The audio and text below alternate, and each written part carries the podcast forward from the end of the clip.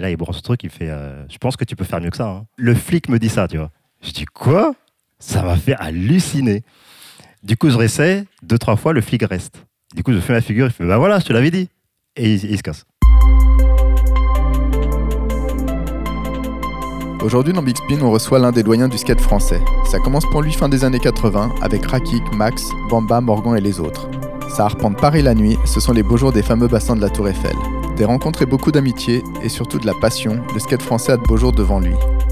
Avec notre invité, on va parler de ses débuts à Noisy-le-Grand, sa rencontre avec Alex Wise, skater avec Tony Hawk et Ray Barbie, son surnom indélébile, ses allers-retours en Californie, avoir une part dans une vidéo Transworld et les coups de fil de Sal Barbier au milieu de la nuit.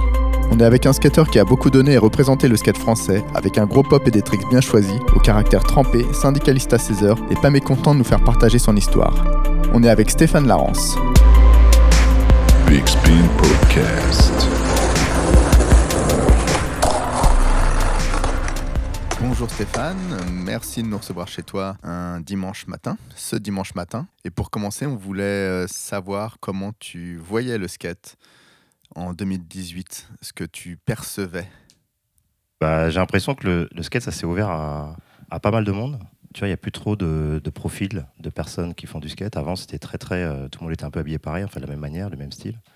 Alors que maintenant, euh, tu vois, il y a énormément de filles, euh, il y a énormément de styles différents dans le skate.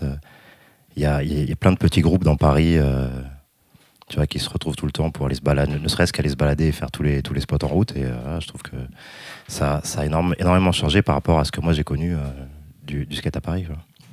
J'ai fait un, un événement il n'y a pas longtemps.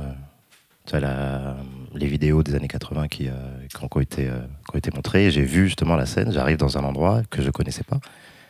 Et à l'extérieur, il y avait énormément de skateurs. Et déjà, j'étais super étonné. Et euh, ils étaient tous super, super jeunes. Et c'était que des personnes que je connaissais pas. J'avais- je connaissais personne dans la soirée et je trouvais ça vachement bien. Quoi. En fait, j'ai fait toute ma vie dans un milieu et puis je, je, je vais dans une soirée où, euh, où tout le monde a changé et où je connais plus personne. Et j'ai trouvé ça mortel. Ils étaient tous super jeunes, donc tu vois, c'est aussi euh, une, une nouvelle fraîcheur qu'il y, a- y a dans le skate. Il y a plein de jeunes qui euh, prennent le skate, ils ont tous un super bon niveau vu les vidéos qu'ils ont comme les vidéos et les, les, les skateurs qu'ils ont comme exemple. Et je trouvais ça vraiment très très rafraîchissant de, de, de voir tout ce monde-là skater et venir à un tel événement pour des vidéos des années 80 quand même. Tu vois. Je trouvais ça vraiment très bien. C'était pour euh, Das Days. Exactement. Ouais. C'était Benjamin qui présentait un, un petit montage. ouais. Voilà, exactement. On n'y a pas assisté. a- C'était quoi le montage donc? Euh, moi, c'était euh, la vidéo euh, Stacked, euh, vidéo tracker des- de 91. Et un petit, une petite vidéo qui était passée dans 411 sur Paris, qui a filmé Fred Mortagne. Donc c'est des temps très reculés. Ouais, mais de voir ça, c'était, c'était, je trouvais ça bien. Enfin, moi, ça me faisait plaisir de voir ces vidéos-là, que soit, que soit, que ça mise en avant. euh. tu vois, que des skateurs de maintenant pensent encore à, à se déplacer pour voir des vidéos de l'époque. Tu vois, je trouve ça vraiment bien. Tu vois, ils auraient pu se dire, c'est que des vieux, on en a rien à foutre, il faut des le comply et des one foot, on s'en fout. Moi, je veux voir des André, les. Ben non, ils se déplacent, ils étaient à fond. euh. Il y avait une super ambiance, je trouvais ça vraiment bien. Et est-ce que tu vois pas une similitude en ce que, entre ce qui se fait aujourd'hui et, et ce qui se faisait à l'époque, notamment au niveau des tricks et tout? Complètement. Parce qu'en fait, euh, dans la vidéo, il y avait des tricks qui pouvaient être refaits maintenant sans aucun problème, tu vois. C'est pas que l'époque des, euh, gros hammers et des gros handrails, etc. Tout le monde peut faire n'importe quoi, des wall ride, des wally, euh, des no comply, des one foot, tu vois. Le skate est vraiment ouvert à, toutes les figures et à tous les styles. Et en fait, ça doit juste être comme ça, tu vois. C'est juste du skate. Euh, tant, que les, gens s'amusent, tu vois, ils ont le droit de faire toutes les figures, figures qu'ils veulent et, de, de s'intéresser à toutes les vidéos, quoi. Donc je trouvais ça vraiment bien. Euh, je pensais pas avoir autant de personnes. Je pensais voir que des anciens. Et finalement, il y avait que des jeunes. Et ils étaient à fond. euh, ils écoutaient, ils applaudissaient et tout. Je trouvais ça vraiment bien. Et ça t'a donné envie d'aller skater? Non. non, non, euh, sur, non, sur ça, c'est un peu. C'est quand la dernière fois que t'as skaté? On est en octobre, c'était au mois d'août. On est parti en vacances et puis on prend les planches vu que mon fils fait du skate. Et on était dans un endroit où il y, a il y a un skatepark à côté qui était vraiment bien. Donc du coup, euh, c'est là où on a skaté pour la dernière fois, c'était fin août. Juste avant d'aller euh, se baigner, on a passé toute une après-midi euh, au skatepark, juste lui et moi. Et après, on a fini à la mer. voilà. Qui a gagné la route? Euh, on n'en a pas fait, mais euh, je, je pense que c'est moi assez largement, de toute manière. bah, il skate, mais euh, il skate pas non plus souvent parce qu'il fait d'autres sports et j'ai pas vraiment envie qu'il se blesse. Mais c'est lui qui demande à aller skater. C'est lui qui me dit Papa, euh, le week-end prochain, faut qu'on aille faire du skate. Euh, vu qu'on a un skatepark qui est vraiment pas loin, c'est lui qui, euh, c'est lui qui me- qui m'emmène à, à aller faire du skate maintenant. Et tu lui apprends des tricks? Forcément. Donc là, il en est au stade où il fait ses petits ollies tranquillement. Mais bon, il fait de la courbe. Enfin, il, il fait aussi de la courbe assez bien. Donc, euh, en fait, je lui apprends pas, mais euh, il, il me regarde. Et donc, il essaie de faire ce que moi je fais. Donc, c'est pour ça que j'évite euh, de, de trop skater devant lui parce qu'il a vite envie d'essayer de faire des board slides, et envie de faire des flips, envie de, etc. Donc, euh, quand je suis avec lui, je skate comme lui, tu vois. Je drop, euh, je fais des petits kick turns, etc. Je fais des ollies pour lui montrer. mais- Tu te contiens Exactement. Et, puis j'ai pas non plus envie de, envie de me faire mal, donc je fais attention. On a préparé cette interview cet été, on avait déjeuné et tu nous avais parlé de- d'une des premières fois où ton fils au skatepark t'avait vu vraiment skater. T'avais pas spécialement montré cette facette de toi. Est-ce que tu peux revenir sur ce moment où il découvre que son père. euh, Bah, en fait, euh, quand, quand je, quand je l'emmène skater, je reste avec lui pour éviter, euh, surtout pour qu'il fasse attention aux autres, pour éviter qu'il se prenne, euh, se prenne des skateurs ou euh, des trottinettes ou des vélos. Donc je reste avec lui, puis je lui ouvre la voie, donc il me suit, donc on fait un petit parcours. Et puis, euh, un jour, on va au skatepark et lui, il skate avec un de ses copains. Donc ils sont dans leur coin, ils ont à peu près le même niveau. Donc lui, il était équipé, il avait casque et tout, donc ouais, je me suis dit, bah, je, les laisse, euh, je les laisse skater, moi je skate dans mon coin, je me souviens plus avec qui j'étais. Et là, effectivement, je me suis mis à skater, à faire des figures, à faire des flips, à faire des board des manuels, etc. Et je voyais pas qu'il me regardait. Moi, j'étais dans mon truc. Et je l'entendais crier à l'autre bout du skatepark Oh, papa Il levait la main et tout, il était super content. Il m'avait jamais vu faire le 3-6 flip, jamais vu faire de flip et tout. Et c'est là où, euh, même moi, j'ai réalisé que, en fait, euh, je, je skatais pas devant lui, tu vois. Et il m'avait jamais vu skater. Et donc, je trouvais ça marrant parce qu'à chaque fois, je faisais un truc, il était, il était à l'autre bout du skatepark, il riait Waouh, trop bien. Il n'avait jamais vu de vidéo. Non, ça, euh, c'est un truc que j'ai découvert aussi euh, assez tardivement. Mais en fait, moi, quand je fais du skate, c'est à l'extérieur. Quand je rentre après euh, à la maison, c'est comme si j'étais plus un skateur. Tu vois, je parle pas de skate. Je fais du skate seulement quand je suis à l'extérieur, donc je, suis dans mon truc. Et c'est vrai que j'ai eu ces, petits reproches-là, c'est que en fait, les gens euh, connaissent pas vraiment euh, toute ma vie. Tu vois, même ma mère, euh, jamais je, jamais je lui parle de skate ou ce que j'ai fait ou de des planches que j'ai et voilà ça ça m'a ça, ça m'arrivait jamais et dernièrement je sais plus pour quelle occasion je crois que c'est ma femme qui voulait lui montrer des vidéos de moi qui faisait du skate. Et là il a juste halluciné de voir euh, les figures que je pouvais faire avec un skate. Et surtout moi je lui disais alors ça c'est en Chine ça c'est aux États-Unis ça c'est et il avait les yeux il me disait mais papa mais t'as fait le tour du monde et en fait oui j'ai fait pas mal voyagé et puis euh, et euh, au final c'est lui qui, recherchait les vidéos de moi en skate et après il venait me voir oh je t'ai vu faire telle figure et tout c'était trop bien Mais ça toujours été comme ça. C'est vrai que j'ai l'impression que tu n'as pas été quelqu'un de... qui a été omnubilé par le skate, à être euh, à tous les, les événements, à tous les, tous les trucs au, au fil de ces années. C'est quelque chose qui est resté à la porte de ton appartement, même de tes pensées. bah exactement tu vois j'ai pas un poster de skate chez moi euh, ma planche elle est même cachée euh, enfin elle est pas cachée mais elle est, elle est rangée plutôt et euh, ouais mais je sais pas pourquoi. C'est juste comme ça que j'ai vu les choses sans même y réfléchir. C'est arrivé juste, juste naturellement puis euh, c'est vrai que j'en parle pas beaucoup quoi. Et tu as conservé tes pro-modèles. euh, ouais j'ai j'ai tout. Quand tu, oh, as tu, un- tu consignes quand je même suis les un choses grand grand un grand collectionneur et Dans un coffre en Suisse, il n'y a que lui qui sait. Mais non, mais ça, c'est un truc quand même, je trouve que avoir une planche à son nom ou avoir des habits, euh, être sponsorisé, c'est juste exceptionnel. Au début, quand je skatais, en fait, je notais sur un, sur un carnet toutes les planches que j'avais. Et pendant un déménagement, je l'ai perdu. Et j'étais dégoûté. Parce que là, j'aurais eu exactement le nombre de planches que j'ai skatées pendant tout le moment où j'ai fait du skate. Et là, j'aurais, vraiment aimé euh, le, le retrouver, ce petit carnet. Et euh, oui, toutes les planches que j'ai eues, euh, je les ai gardées. J'en ai, j'en ai gardé une. Les roues aussi. J'ai toutes les roues euh, Lord, etc., qui avaient mon nom. Et même euh, les roues Hayes qu'ils ont, qu'ils ont faites il y a peu de temps. Euh, j'ai gardé pas mal de paires de chaussures de l'époque et des vêtements. Parce que chez Lord, il y avait, ils avaient fait une, petite icône et c'était moi qui faisais un, flip. Et du coup, je l'ai, gardé parce que je trouvais ça super bien. Et à chaque fois qu'ils sortaient euh, une pièce, sweatshirt, t-shirt, tout, j'en gardais un. Je les, je les mettais jamais, mais je les gardais, donc j'ai tout, euh, j'ai tout ici. T'as les coupes vents de l'époque? Et euh, j'ai tout, les coups en cette machine et tout, euh, j'ai tout. tout, est, tout est dans des cartons. Oui, il y a des trucs, même, euh, on a, j'ai déménagé il y a pas longtemps, et puis euh, de, retrouver sur, de retomber ces pièces-là, euh, moi, ça m'a fait super plaisir de les revoir. Je, je m'amuse pas les soirs à ouvrir les cartons et à tout sortir pour les regarder, les compter, les admirer, les prendre en photo. Et là, justement, c'était l'occasion de voir ce qu'il y avait dans ces fameux cartons qui étaient rangés tout au fond. Et de retomber sur ça, ça m'a vraiment fait plaisir. C'était cool. C'est vraiment des, des, des époques, tu vois, ça, des musiques qui te rappellent des époques. Ben, moi, les planches et les vêtements, ça me rappelle des époques vraiment précises. Bon, bah, cette époque euh, précise, donc est-ce que tu peux nous parler de ses débuts dans le skate et comment tu découvres cette activité? Et de la première board, du coup? Euh, J'habitais à Noisy-le-Grand et euh, donc dans une petite résidence. Et un soir, euh, donc j'avais des amis avec qui j'allais à l'école. Et un soir, je sors et il y a un de mes amis qui avait une planche de skate. Mais pas comme moi j'avais. Je, crois que j'en avais une toute petite, toute ridicule. là. Et lui, il en avait une large. Et donc, du coup, je dis Oh, qu'est-ce que c'est que ça? Euh, Je suis super intrigué. J'ai essayé, puis j'ai adoré.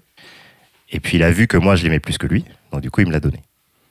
Et ce qui est marrant, c'est qu'à cette époque-là, euh, moi j'écoutais aussi de la musique et je connaissais aussi un peu, un peu de monde. Donc je connaissais euh, des DJ à l'époque où il y, avait, très peu de DJ. Et donc euh, un des DJ que je, connaissais à l'époque m'avait donné une de ses cassettes que j'avais donnée à mon pote. Je lui ai dit, bah tiens, il m'a donné ça, tiens, est-ce que tu veux l'écouter? Parce que lui, je sais qu'il était, qu'il aimait bien les platines et qu'il aurait bien aimé être DJ, enfin qu'il commençait en tout cas. Et du coup, lui, la, la cassette, il l'a adorée et lui est devenu DJ. Et en me donnant sa planche, bah, moi je suis devenu skater. Donc c'est un, pote d'enfance qui est devenu euh, un, un grand DJ d'ailleurs. C'est euh, DJ Posca. Ah ouais, j'allais le dire. Donc lui c'est mon, plus, mon plus vieil ami d'enfance. Qui était un le pendant de Cut Killer, en fait. Voilà, exactement. Donc voilà, il est devenu DJ, je suis devenu, euh, je suis devenu skater. C'est Posca qui t'a donné ta première board. Exactement. C'est lui, lui et son frère. Donc c'était une planche en fibre de verre, noire, qui me servait à tout. Euh, L'hiver, euh, j'enlevais les trucks, je mettais des sangles pour aller faire du snowboard dans les pentes euh, de Noisy-le-Grand et tout. Et puis après, je remettais les trucks, elle était pourrie, mais je skatais avec. Et puis après, je me suis fait des amis qui m'ont passé des planches. Et t'avais quel âge? J'avais euh, 13 ans. C'était en 85. Et les premiers potes de skate, alors, c'est qui?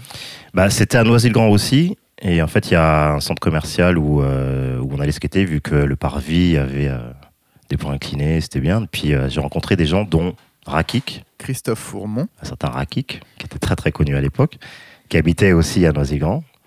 Donc du coup, on est devenus potes, de skate forcément, Qui skatait déjà bien quand tu l'as rencontré qui était déjà très très bien. Du coup, on est devenus très potes, on traînait ensemble. Et lui, comme il skatait euh, au, au, au Troca, donc j'avais skaté avec lui, donc j'ai rencontré les gens du Troca, etc. etc., etc. Il y avait combien de monde au Troca à l'époque? Bon, une, une vingtaine, je pense. Une vingtaine, euh, ouais, une vingtaine. Et c'était plutôt des freestylers, non? À cette époque-là, il y avait tout. Il y avait des, des slalomers, tu vois, sur les deux grandes pentes du Trocadéro. Il y avait des freestylers et il y avait euh, ceux qui faisaient de la rampe et du street. Mais tout le monde faisait un petit peu tout, sauf du slalom. C'était vraiment très très précis. le slalom, c'était un peu différent. C'était pas les mêmes planches. euh, C'était un peu la honte, non? Ou bah, pas Non? du tout. hein. Non? Ah non, absolument Ah ouais? pas. Ah non. Ah non, non, non, non. Là, c'était respecté quand même. Ah oui, oui, Ouais, très, ouais. ça faisait partie du skate et c'est tout quoi. Tu sais, on se posait pas trop de questions. euh, il fait du skate, peu importe, freestyle, slalom, euh, tout le monde était. euh, Ah non, non, il n'y avait pas de souci. euh. Mais toi, c'était le street tout de suite? Ouais, très très street. Parce que pourtant, c'était pas hyper développé euh, à l'époque. Non, mais c'était ce qui était le, le plus simple à faire. Moi, je sortais de chez moi, j'avais un trottoir devant chez moi. C'est là où j'ai appris à faire mes ollies, euh, tu vois. J'allais juste devant chez moi, quoi. Mais tu rêvais pas de faire de la rampe euh, en Non. street ouais. J'en faisais parce que tout le monde en faisait, tu vois. On allait, euh, des fois, les week-ends, on prenait les voitures, on allait un petit peu loin euh, pour trouver euh, des courbes, des mini-rampes ou des rampes. Là, j'en faisais avec eux sans aucun problème. Mais la plupart du temps, on se rejoignait au Troca et puis euh, on faisait du street, on laissait les marches, on faisait des slappies, euh, des wall rides. Et c'était quoi comme activité à cette époque, le skate? J'ai l'impression que ça se fondait dans la masse, euh, mais c'était quand même très marginal. Ah, mais ouais, mais toujours, ça a toujours été, c'est toujours resté très très marginal, ouais. C'est des jeunes qui font du bruit dans la rue, euh, la nuit, euh, les flics arrivent pour te virer, les gens en ont marre, euh, te crient dessus par leurs fenêtres. euh. toujours été un peu comme ça. hein. Mais t'as pas choisi cette activité pour ce côté marginal? C'est juste. c'est- Ah non, c'est dessus, c'est juste que j'aimais ça. C'est- Voilà, c'est aussi simple que ça. Et puis j'étais avec des potes, euh, on aimait tous la même chose et voilà, je me sentais bien avec eux euh, à ce moment-là. Et puis euh, moi, ça me convenait parfaitement. quoi. Tu regardais des magazines et des vidéos aussi? Bah énormément, mais euh, c'était pas du tout comme maintenant. Tu vois, les magazines sortaient à des tas de. Enfin, les magazines étaient très très attendus quand ils sortaient. Et les vidéos, je t'en parle même pas. Les vidéos, c'était que des rumeurs. Tu vois, je me souviens, c'est un peu plus euh, une époque un, un peu plus après, mais vois, les vidéos H-Street, les vidéos Powell, euh, quand elles sortaient, c'était des, événements incroyables. Et c'était des VHS, on, se- réunissait pour les regarder, euh, et les regarder, et les revoir, et les revoir, et les revoir. C'était des moments, c'était juste fantastique, c'était trop trop bien. Maintenant, euh, t'as plus cette magie. Parce que, euh, évidemment, avec Internet et tout. mais avant, c'était des événements magiques, des vidéos qui sortaient. De Noisy-le-Grand, quand t'arrives à Paris, ça a dû être un choc Ou alors t'avais l'habitude de- d'aller en ville comme ça? Ben, moi, j'ai vécu à Paris, après j'ai vécu en banlieue, après j'ai vécu à Paris, donc je connaissais un peu. Un choc, non, pas du tout. Mais c'est vrai que j'étais quand même super jeune. En fait, c'est moi qui partais le week-end pour, pour aller chez ma sœur qui habite à Paris, pour pouvoir faire du skate. Donc je partais de, d'un grand les vendredis soir, je prenais ma planche, j'allais chez ma sœur, et puis je rentrais à genre 3h du matin parce que je faisais du skate. euh, et le dimanche, je faisais le chemin inverse, je rentrais euh, chez moi euh, pour, euh, pour reprendre l'école euh, le lundi. pour, et... pour refaire ça le week-end après. C'était vraiment le truc. T'es allé à un spot particulier où, tu cruisais beaucoup en ville? On avait euh, quelques spots. Le spot de rendez-vous, c'était le Troca. Et le soir, on allait sur Mousquetaire à Orsay, vu qu'il y avait des banks. Donc on prenait les banks qu'on transportait jusqu'à Orsay, sur les planches. hein. On faisait tout en skate. Et puis sinon, on faisait, euh, on faisait des tours dans Paris, mais que en skate. tu vois. Mais on faisait du skate toute la nuit dans Paris. On partait de Nation euh, jusqu'aux Champs-Élysées. euh, en skate, euh, une troupe de 10, et on skatait toute la nuit. On passait dans les, dans, dans les, dans les tunnels de voiture la nuit. euh. Voilà, on c'était vraiment bien. On s'amusait beaucoup, beaucoup, beaucoup. C'est qui la bande à cette époque? Il y avait euh, Bamba, Eric Aubray. Eric Aubray, Bertrand Jacot, donc Trambert, Mathias Fento, Jean-Marc V7, Pierre-André. Pierre-André Sénizergue. Après, c'est que des surnoms. Donc, euh, il y avait Jardinier. euh, il y avait euh, les, les donc c'était deux frères portugais. Il y avait Max, il y avait Trash Max. Trash Max, Maxence Duhamel. Jean Tongo. Il y avait Ptige. Mais il y avait donc Raki, excusez-moi. Raki, il y avait Man. Jean-Christophe Chupot. Il y avait Winnie. Patrick Yokushi. Ouais, il y en avait encore quelques-uns, mais les noms comme ça euh, m'échappent. Et c'est des gens avec qui euh, tu partageais d'autres choses ou... Euh, non, non, je... c'était que skate. Je sais même pas ce qu'ils faisaient comme travail. Tu vois, il y en a, je connaissais même pas leur nom. Je connaissais que, que, leur, que leur surnom. Et euh, non, non, on se retrouvait les week-ends, on faisait du skate et c'est tout. Ouais, et c'était rendez-vous automatique euh, sans même se téléphoner à 14 Ah bah oui. samedi. Ah bah non, ça, ça n'existait même pas. Donc tu vois, c'est possible, c'est possible. hein. Non, non, mais tu m'énerves, tu savais bien que euh, si tu allais à certains endroits à certaines heures, tu trouvais des gens. Et c'est à cette époque que tu hérites du surnom Blacky. Exactement. Et qui? Ben, c'était euh, Jean Tongo qui m'appelait comme ça. Juste, euh, tout le monde avait des surnoms un peu, un peu ridicules. hein. Je sais pas pourquoi il m'a appelé comme ça un jour. Ça a fait rire tout le monde et puis c'est c'est resté. Puisque c'est vrai que je pense que j'étais le petit jeune de la bande. Et puis, euh, tu vois, c'était toujours bien de se moquer un peu ou de, de, de- de titiller. Toujours avec beaucoup de respect, évidemment, mais ça faisait partie du truc. Et donc, un jour, il m'a appelé Blacky. Tout le monde a ri. Et après, euh, tous mes potes m'appelaient Blacky. Donc, c'était rigolo quand c'était que eux. Et puis après, euh, quand j'ai commencé à avoir des parutions dans les magazines, donc les personnes qui faisaient les photos, c'était les personnes quand même qui étaient proches aussi. Il y avait Toffman, Alain Marty. euh, Bertrand, qui faisait aussi de la photo, je crois. Et Jeff Lubrano, qui tenait Noé et Anyway. Ça aussi, c'est une époque aussi un petit peu après, puisque c'est l'époque où je à, à Nation. C'est lui qui me prenait en photo et qui me mettait dans les magazines. Donc, comme on était proches et que il voyait qu'on m'appelait Blacky, et ben, au lieu de mettre mon nom simplement dans les, dans les magazines, il mettait Blacky. Donc, euh, ça a pris des proportions euh, un petit peu exagérées. Et puis après, quand j'arrivais dans les compétitions, euh, j'ai même pas besoin de mettre mon nom ou de m'inscrire. C'était Blacky directement. Quand on m'appelait au micro, c'était Blacky. un- Donc il y a un moment où tu as dit stop. Ah bah ouais, c'était c'était moins rigolo là. C'était plus rigolo quand on était euh, 15-20 et que ça, c'est- qu'ils se moquaient de moi gentiment, mais après, c'était pas. C'était pas très rigolo. Après, j'ai laissé faire pendant longtemps, tu vois. Parce que bon, pff, après, c'est pas non plus super grave.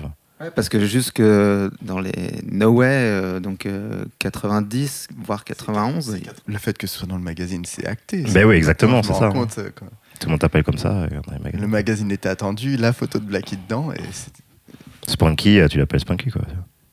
Alors que peut-être qu'il aime pas. C'est peut-être parti de la même. euh, tu C'était du, même style, un peu la même histoire. Et puis à un moment, euh, j'en ai eu un peu marre. J'ai plus l'impression que c'était euh, privé, tu vois. C'était rigolo quand mes potes m'appelaient comme ça. Et puis quand tu vas dans la rue, puis que, hey, Blackie, euh, machin. un, petit peu, saoulant. Donc j'ai arrêté. euh, j'ai arrêté. Enfin, j'ai j'ai demandé aux gens d'arrêter. Mais ça reste. Mais je trouve ça marrant maintenant. Parce que même le dernièrement, c'était mon anniversaire et à chaque fois, il faut qu'il y ait au moins une personne pour m'appeler comme ça. Et du coup, je trouve ça marrant, tu vois. Parce que je sais que c'est une personne qui vient de, de, de cette époque-là. Donc je trouve ça vraiment rigolo. Mais je te jure, il y en a toujours une.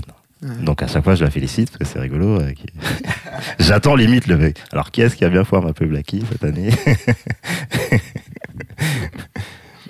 Et ce qui est marrant, c'est que euh, quand les Américains venaient et que ouais, c'était mon surnom, ils étaient choqués. Ah ouais, J'ai vu que c'est raciste. de ouf. Ça, c'est comme si on t'appelle négro. Ouais, ouais. Donc c'est rigolo quand c'est les potes qui m'appellent comme ça. Mais quand les Américains viennent et qu'ils quoi, ton surnom c'est négro? Ça, Pour eux, ça les, ça les choquait. Donc ils comprenaient pas. Donc c'est peut-être ça aussi au fur et à mesure qui m'a fait. euh, Moi, je me souviens bien de ce moment où où il y a eu ce truc. euh, Stéphane a dit qu'il fallait plus qu'on l'appelle Blackie. Et ça a circulé un peu. Et, et ça a été difficile de l'imposer ou... Ah oui, oui, ça a été super difficile. hein. Parce que bah, pour les gens, je m'appelais comme ça. Puis peut-être que comme moi, je connais pas euh, les noms et prénoms de mes potes. Je connais que les- leurs surnoms. Peut-être qu'eux ne me connaissaient que par ça, tu vois. Après, voilà, il y avait juste moins de personnes qui m'appelaient comme ça. Mais c'est vrai qu'à un moment, ça m'énervait. Voilà. J'ai dû m'énerver euh, quelques fois quand on m'appelait comme ça. Tu as fréquenté des Américains assez rapidement.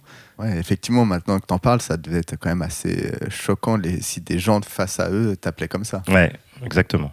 Surtout que c'est- ils ne m'appelaient pas du tout comme ça. C'était impossible. Tony, Tony Hawk pouvait pas t'appeler Blackie. euh, Ah non, mais- fais un mute là. C'était impossible.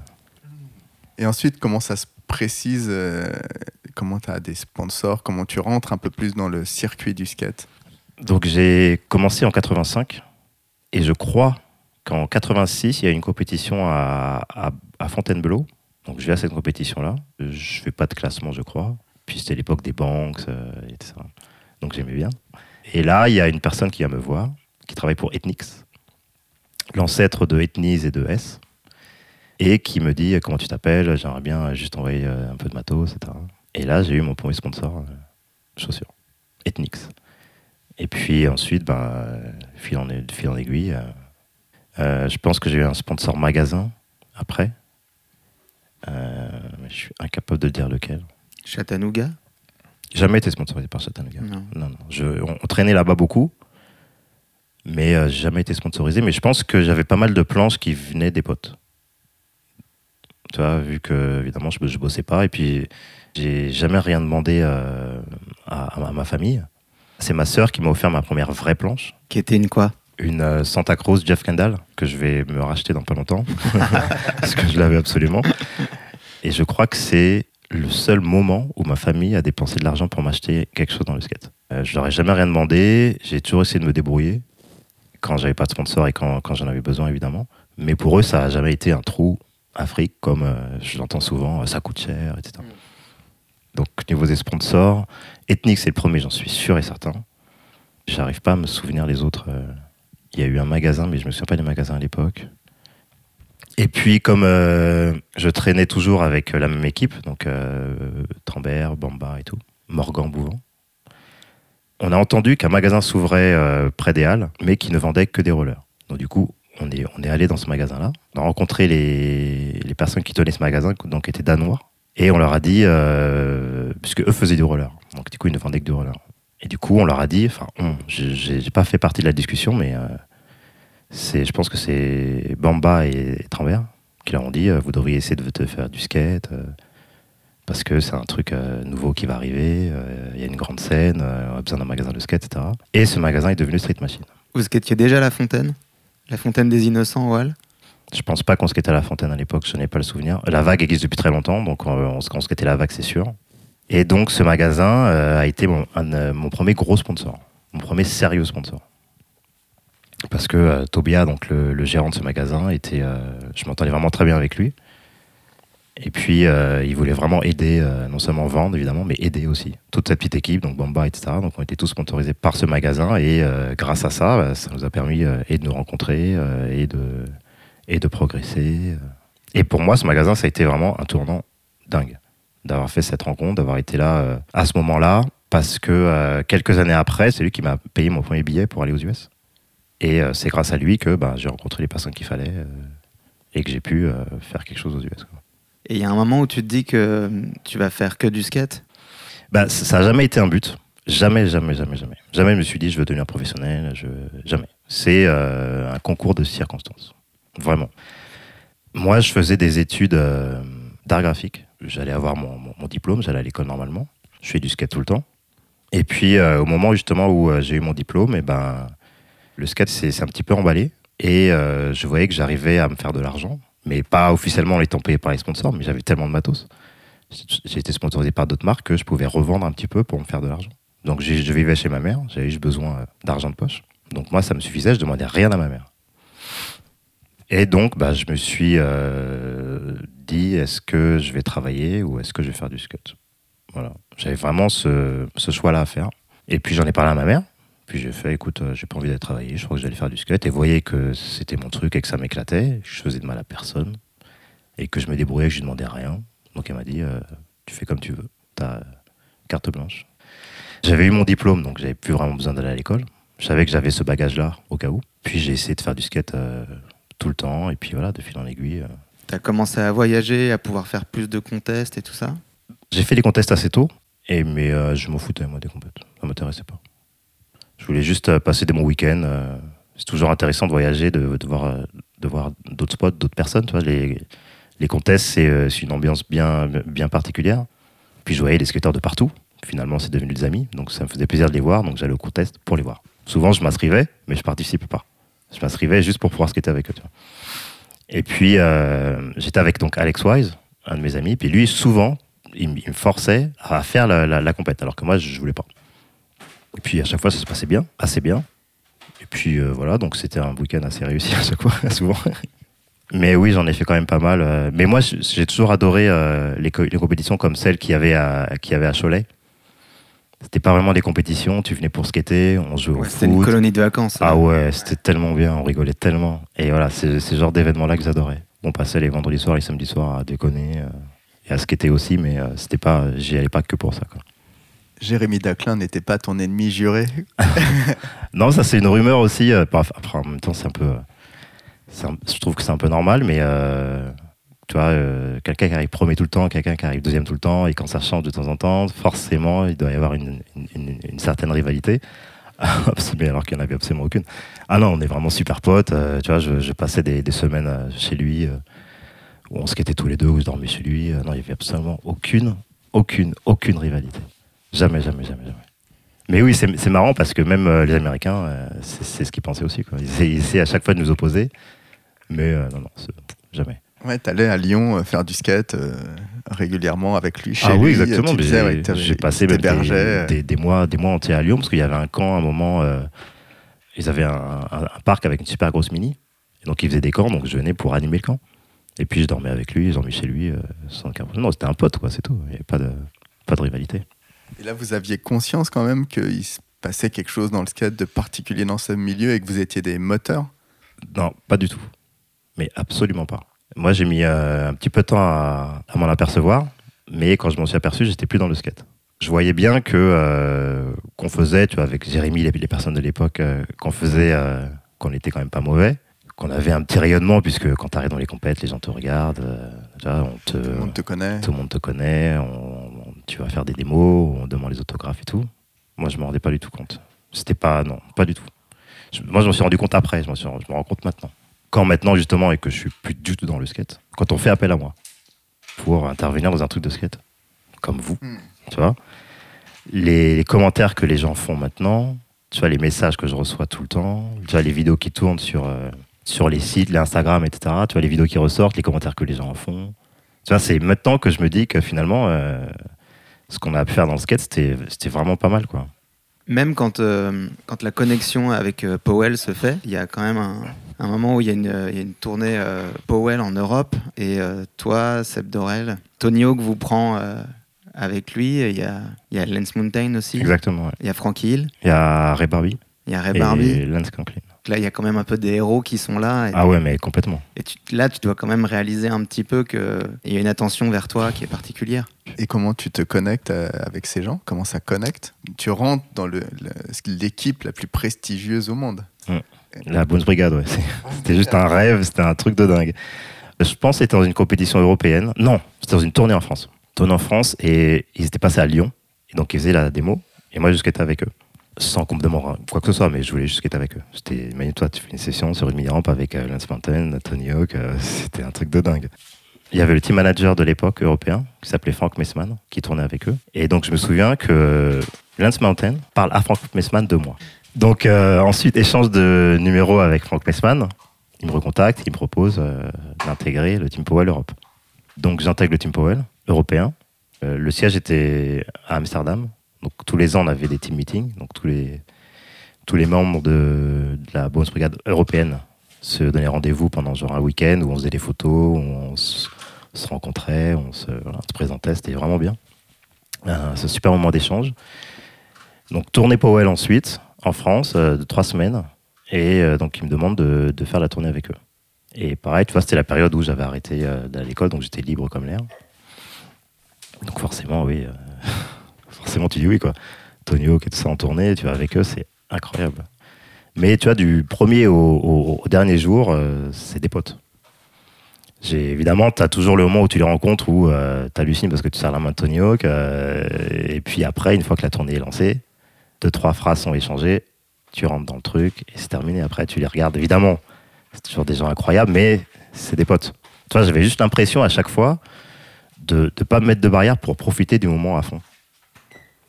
Et là, pendant trois semaines, j'en j'en ai profité à fond.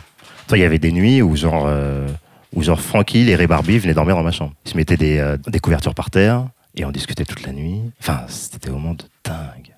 Y avait, on était dans les hôtels avec piscine, des moments de fou rire parce que euh, Barbie ne sait pas nager. Donc, tu vois, de voir ce mec qui est juste sur un skate, qui est un magicien, le voir qui essaie de nager comme un petit chien, alors que sur un skate, il, était juste euh, au-dessus de tout le monde, c'était vraiment bien. Voilà, c'est juste des moments et, et des souvenirs juste absolument incroyables. Et tu sens que ça t'a galvanisé à ce moment-là? C'était à la Non. cool. Ouais, ouais, non, c'était pas un projet hein, du tout. hein. Mais tu réalises aujourd'hui que quand ça s'enclenche, ce genre de choses, il y a, j'exagère peut-être un peu, mais il y a 98% des gens qui n'auraient pas eu la capacité de partir trois semaines sur la route avec, euh, et faire des démos avec Tony Hawk et Frank Hill. Il fallait avoir les épaules. D'une manière générale, même partir trois semaines.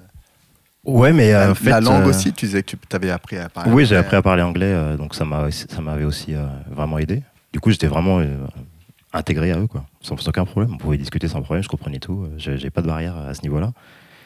Mais en fait, euh, c'est vrai que partir trois semaines avec eux, c'était, fallait vraiment se mettre au niveau. Je pense que je l'étais.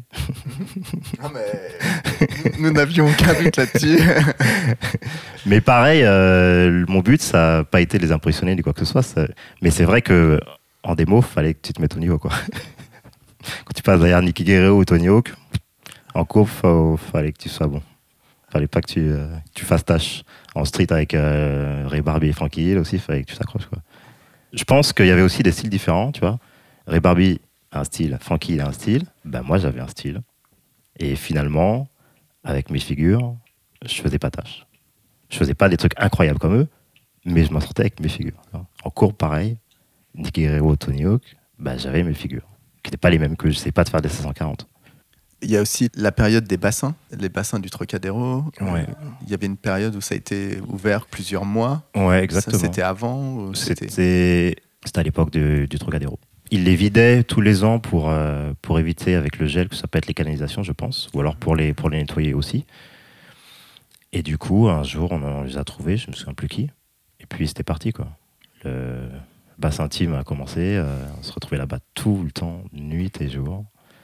On skatait, on skatait, on skatait, c'était toléré. Et là, effectivement, il y avait un défilé euh, Ozoy, euh, Caballero, Danny Way, Marc Gonzalez. euh, y a tous les, tout, le monde, tout le monde venait euh, pour, euh, pour, pour skater les bassins. C'était devenu un DIY presque à certains Oui, endroits. exactement. Bah, nous, il y avait plein de blocs, on rajoutait des trucs pour faire des board slides qui étaient rajoutés, on rajoutait nos modules. Ah ouais, c'était top. C'était trop bien. En fait, en fait, ça collait bien à l'époque. Tu vois, c'était pile ce qu'il fallait pour qu'on prenne du plaisir. C'était pas trop compliqué, tu vois, c'était pas trop simple, c'était pile, pile poil ce qu'il nous fallait. Un peu de courbe, un peu de curb. Exactement. Des hang-up de partout. en fait, moi, j'ai toujours eu besoin de, de ces petits endroits où, où je savais qu'à n'importe quel moment de la journée, j'allais trouver des gens. J'ai toujours eu ce besoin-là. Et là, les bassins, c'était ça. Le trocas, les bassins, la fontaine, le dôme, c'est- toujours été comme ça. quoi. Et il y a une nation aussi?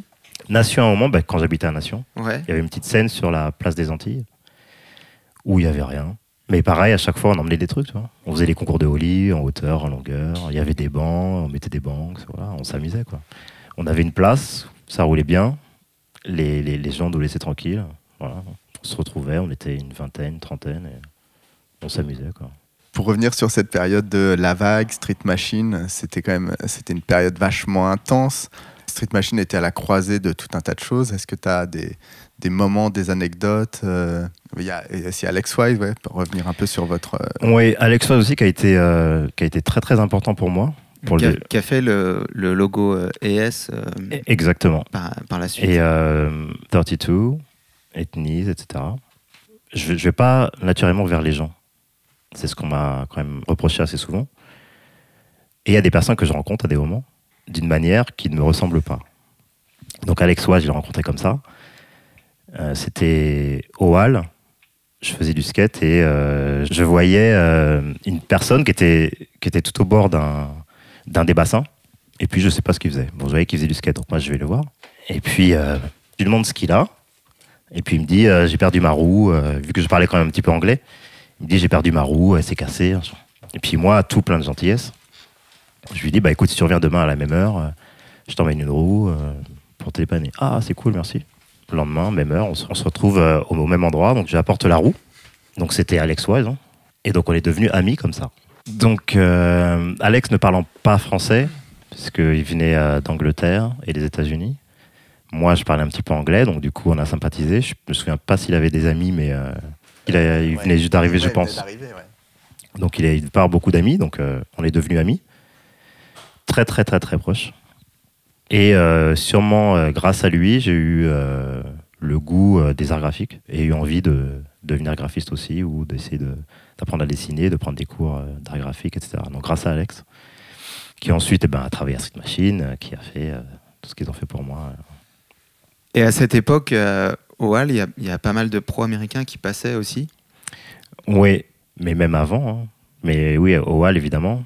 Euh, bah, comment il s'appelait cet événement à Bercy? Le méga free. le Mega Free, où il y avait euh, ben, Marc Gonzalez, euh, Danny Way, Tony Hawk, etc., qui étaient venus un soir skater avec nous. Alors là, c'était une démo, mais alors, euh, autant. Alors, c'était une démo. Hein. Danny Way était venu en démonstration, en représentation. Il a fait peut-être tous les trucs qu'il savait faire, euh, vraiment pour nous impressionner et tout. Bon, c'était cool, hein, pour nous, c'était. Et puis, il y a eu aussi euh, Jason Lee qui passait, avec Marc Gonzalez aussi, pour filmer pour la vidéo Pour Video Blind. Days. ouais. Exactement. Pareil, passé quelques jours, c'était pas organisé comme maintenant, c'était complètement à l'arrache. Avec Spike Jones. Exactement. Ils venaient tourner, et puis on les voyait comme ça euh, passer, ils venaient au Trocadéro et tout, c'était euh, trop bien. Et t'as as, assisté à quelques tricks qu'on voit dans la vidéo euh, au Hall notamment? Bah le, oui, mais on les suivait pas. Ouais. Donc tu vois, ils venaient skater avec nous, et puis après ils partaient, et puis on les laissait partir, et puis en fait ils sont skatés juste, euh, juste à côté, où ils ont fait, où il y a le manège, où ils ont, il a fait un flip 50. Ouais. Euh, Danny Way, il fait genre une sorte de holly sur un petit, un petit muret, c'est juste à côté de, de là où on skatait, mais en fait on les laissait, tu vois, on les suivait pas. Donc on on les a pas vus filmer des trucs, mais euh, on était là quand ils sont passés. Quoi. Qui est-ce qui t'influençait Les parts qui t'ont vraiment marqué où tu t'es dit Ah ouais, là il se passe un truc nouveau et c'est ça que j'ai envie d'essayer? Euh, la vidéo public domain de Powell. Ray Barbie, Chad Thomas et euh, Steve Size dans, la- dans les rues, se promener dans les rues, tu vois. Les premières parts de euh, Mariano, euh, vraiment, je trouvais ça vraiment, vraiment bien. Natas dans la euh, Street, Street on Fire. Mike Vallely, vraiment eux, Marc Gonzalez. Ces gens-là ont vraiment fait énormément pour le street. Et eux, ils ont, ils ont, ils ont participé au changement. euh, toi, le skate était plus pareil avant, c'est sûr. Quand tu vois la, la part de Natas, les slappés qu'il fait, euh, il tourne sur les, les, les- les bouches d'incendie, euh, tu vois, c'était vraiment. euh, tu sortais dans la rue, ce qui étaient les éléments de la rue, tu vois, ce qui étaient les bancs, les points qui, étaient- qui étaient naturels à l'époque, les handrails, c'était.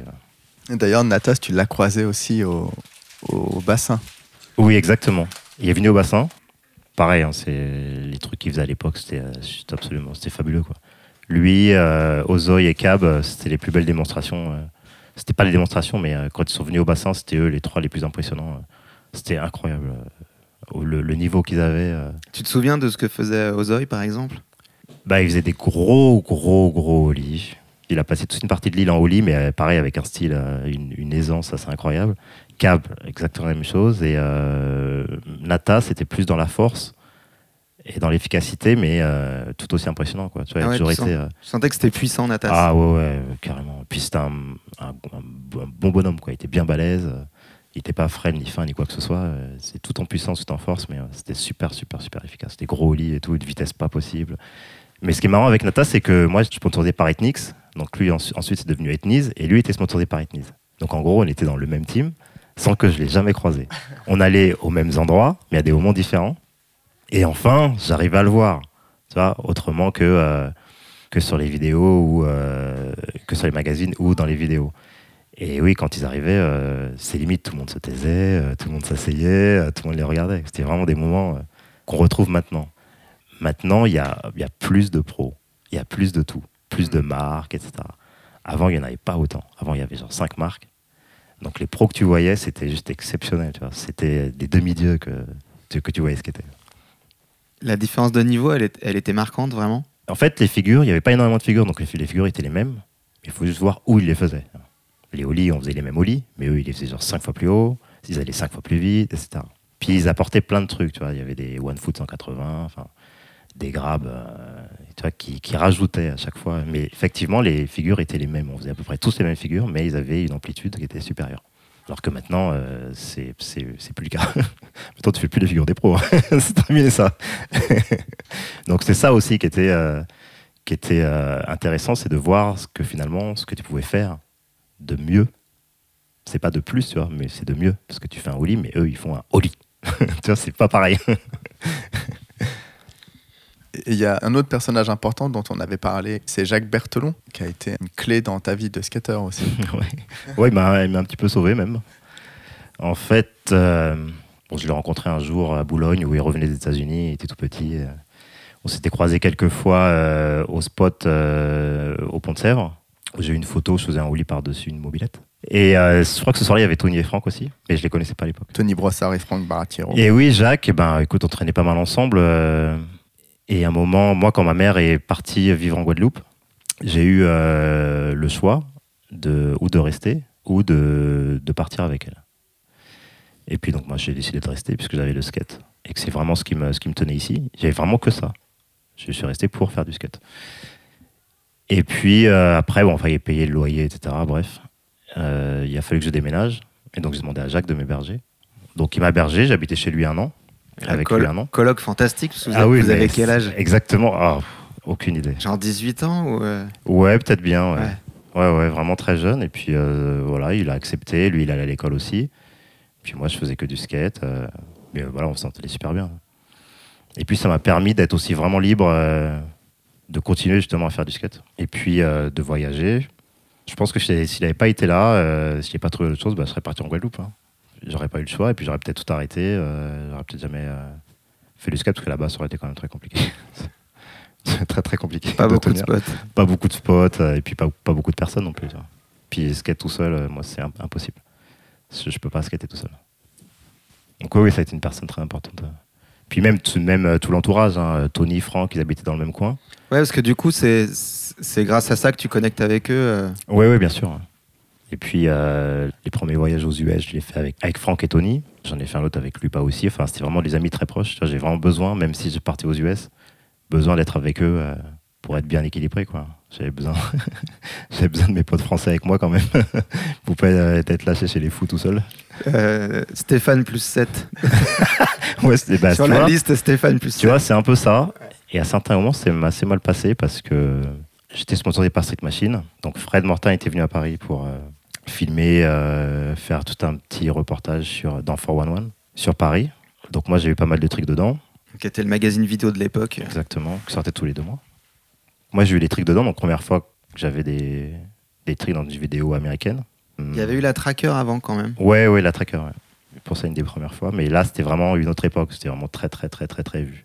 C'était beaucoup plus diffusé. ouais. Oui, oui, oui. Ah. euh, la tracker, personne s'en souvient, personne l'a vu. Les One, tout le monde les connaît pratiquement. Du coup, il y a des personnes qui m'ont remarqué, qui m'ont découvert plutôt. Et puis, qui ont eu envie de me contacter pour euh, voir si, si je voulais faire quelque chose avec eux. Donc, ils sont venus sur Paris. Donc, c'est euh, Dave Kinsey et, Andy Howell. Andy Howell, un skateur que j'admirais à l'époque. Que je rencontre un jour à la machine. Et puis, bon, évidemment, je ne savais pas qu'il venait pour me voir. Puis, j'étais avec ma copine. Puis, je dis, oh là là, Andy Howell qui est là et tout, c'est incroyable. Et du coup, ils viennent me voir euh, avant que, avant que je m'en aille. Bonjour, Andy Howell, Dave Kinsey. euh, ça va, on t'a vu euh, dans la One, euh, on a beaucoup aimé. Est-ce que ça dirait de venir aux États-Unis Tiens, prends ma carte, mon numéro. Si tu viens, t'hésites pas, tu m'appelles, tu peux dormir à la maison et tout. Ah, incroyable. Donc, du coup, je dis ça à Tobia, le mec de cette machine, qui me dit bah, Tu veux y aller Moi, je te ferai un billet, tu pars dans deux semaines et tout. Aussi facilement que ça. Puisque moi, j'ai pas les sous pour me payer le billet. Donc, du coup, encore une fois, tout mon entourage qui a joué, j'avais pas de passeport. C'était l'époque où j'habitais chez Jacques. Donc évidemment, j'avais pas de certificat de domicile, euh, rien n'était à mon nom, ma mère était en Guadeloupe, toute ma famille était en Guadeloupe. Et euh, la maman de Tony qui dit on va se débrouiller pour avoir ton papier, etc. Donc à quel moment de Tony, j'ai eu mon, passeport en genre 10 jours. Et donc j'ai pu partir aux US. Je suis parti aux US avec Franck et Tony. Et donc là où je disais que euh, forcément Stéphane plus 7 c'était pas forcément bien, c'est que une fois arrivé là-bas, on, était, on dormait tous dans le même endroit. Mais c'est moi qu'ils avaient envie de trimballer partout et de filmer et de faire des photos et tout.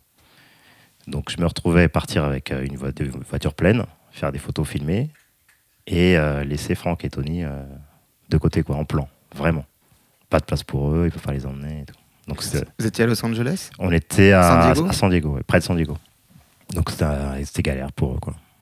Vraiment, vraiment, vraiment pas cool pour eux. Tu pars pour qui? Pour Trifort. Trifort. Trifort et euh, Sophisto, la marque de vêtements dont de, de jeans. Ouais. Exactement. Enfin, je savais pas au début, mais je rencontre le- les gérants, le team, donc euh, Danny Soupa, etc. Et puis euh, j'accroche direct. euh, les mecs sont vraiment très cool. et- Donc voilà, premier sponsor. Avec Sophisto pareil, donc Andy Howell qui monte les habits, est-ce que ça te dirait de, que tu les portes, euh, on se fait un contrat, machin. Donc il avait tout un catalogue qu'avec moi. C'est- incroyable. Je l'ai encore là-haut, mais. T'as été le, le je- modèle. du- Exactement. C'était que moi le catalogue. C'était trop bien. Andy Howell qui me demande de, te- de représenter sa marque. C'était un petit rêve. Tu découvres l'Amérique et c'est d'autres codes. C'est un business aussi. Ça Ah, s'accélère. c'est que business. Il y a tout qui s'accélère, mais euh, en bien. Parce que finalement, je me retrouve avec des gens vraiment, vraiment cool. Bon, forcément, euh, ils vont pas faire euh, les abrutis s'ils veulent euh, un peu que je travaille avec eux. Quoi. Et donc, du coup, tout se goupille bien. Je, me, je me fais sponsoriser pour de vrai, en direct. Je suis payé pour de vrai, pour la première fois, pour faire du skate. J'ai pas à vendre de matos. Donc, c'était un vrai, vrai tournant. Et là, je suis en contact direct avec les marques, tu vois. Donc, c'est vraiment un autre univers, quoi, une autre dimension.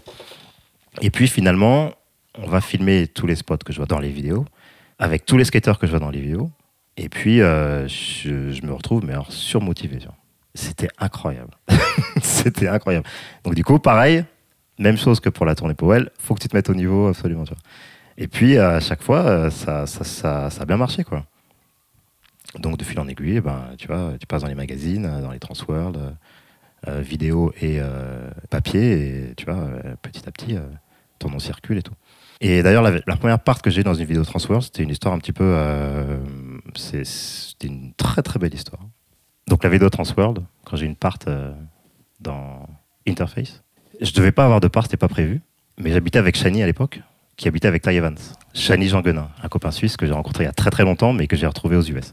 Et Ty Evans, qui filmait à l'époque pour la vidéo Transworld, qui a filmé après les vidéos Girl, etc. Mais à cette époque-là, il travaillait pour Transworld.